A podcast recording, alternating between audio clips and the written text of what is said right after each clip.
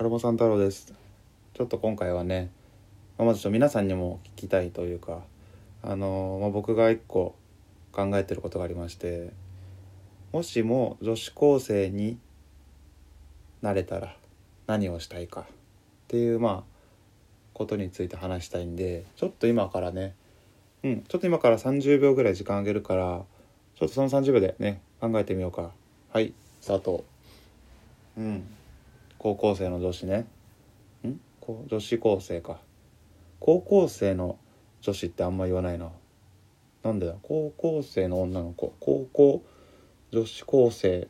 女子高生がパワーワードすぎんのか。でも女子高生もなんかねいつも難しいよね。女子高の生徒なのか女子高校生の略なのかでね。なんか有給みたいなね。女子高生の校が高校の高いなのか学校の校なのかね。有給もね有給休暇の休あもう30秒経ったんではいいいですか。時間なんでねもう鉛筆置いてくださいよ。はい。じゃあまあ僕から発表しますね。僕が女子高生になってなれたらやりたいことは物理で赤点を取ることです。うーん、まあ、これですよね。うん一択かな。正直迷わなかったかな。うん。吹奏楽部に入ってね彼氏の野球の応援をスタンドから演奏するとかね。あの図書委員の男の子にちょっかい出して、まあ、自分に持病があるのがバレちゃってね、うん、でちょっかい出して一緒に旅行行ったりなんか死ぬまでにやりたいことをするっていうのもあっるっちゃあると思うんですけど、まあ、僕は全然もう一択ですね。物理で赤点を取りたい。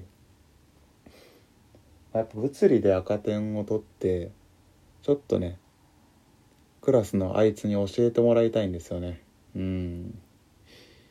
もう男で物理の赤点取ってるやつはもう本当に今すぐ全てを捨てて勉強した方がいいですね。うん。何も可愛くないし。ダサいからな。うん。男で物理で赤点取ってるやつは。うん。で女の子はねむしろ物理でなんか80点とか取ったらもうお嫁いけないからな。うん。やっぱその公立のね本当普通の進学校じゃなくてっていう話をしてますからね。うん。普通の高校生は物理勉強できなくていいから。うん。でも赤点をやっぱ取っちゃうとその再テストがあるから。ね。再テストをクリアしないといけないから結局ね今のままじゃダメなんですよ。ってなった時にやっぱ教えてもらわないとできるようになんないから。うん。ってなった時にやっぱ赤点を取ってるからねちょっと物理教えてっていうねコミュニケーションがあるわけじゃないですか。っていうかまあ僕がもう物理教えてって言われたい人生だったんですよね。うん。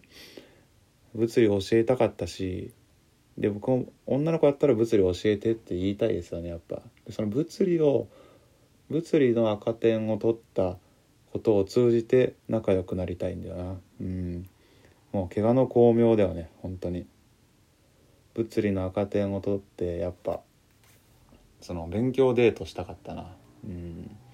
なんか付き合ってるカップルが一緒に勉強するんじゃなくてその勉強をするという大義名分があると一応ね。うん。だからそれですごいちょっと緊張するよね。てかこれデートじゃんって思っちゃうもんね。で本当にでも物理をさできるようになんなきゃいけないからやるんだけどやっぱドキドキしちゃって全然覚えらんなくて。うん。ちょっとちゃんと聞いてんの？みたいなね。その熱心に教えてる彼彼の方を見ちゃうとさ教科書見てよってねなるわけだけどさ。うん。でも普段はそんなに対等な関係なのにその物理の時を教え物理を教えてる時だけねやっぱ先生と生徒っていう上下関係が生まれるわけだからそのコミュニケーションがちょっと一個今までにない形になるというかね。ょっと何ですか？もうこれでこんなのもできねえのかよって言われて。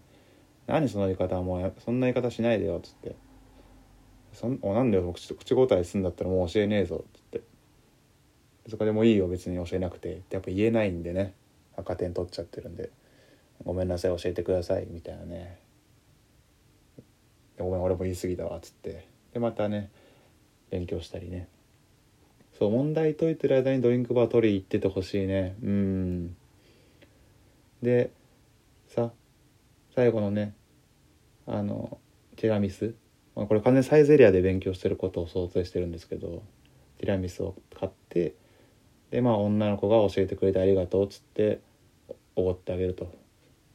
1100円ぐらいかな2人で。うん。で男の方はまあまんざらでもないんで、まあ、また教えてやるからさっつって。これなんだよねこれ、うん、ちょっと。ね。どうでしたかね。最初の30秒で考えてたのとは違ったと思うんですけど。あやっぱ確かに物理で赤点取れ取る方がいいなって思ってくれたら幸いです。カルボン三太郎でした。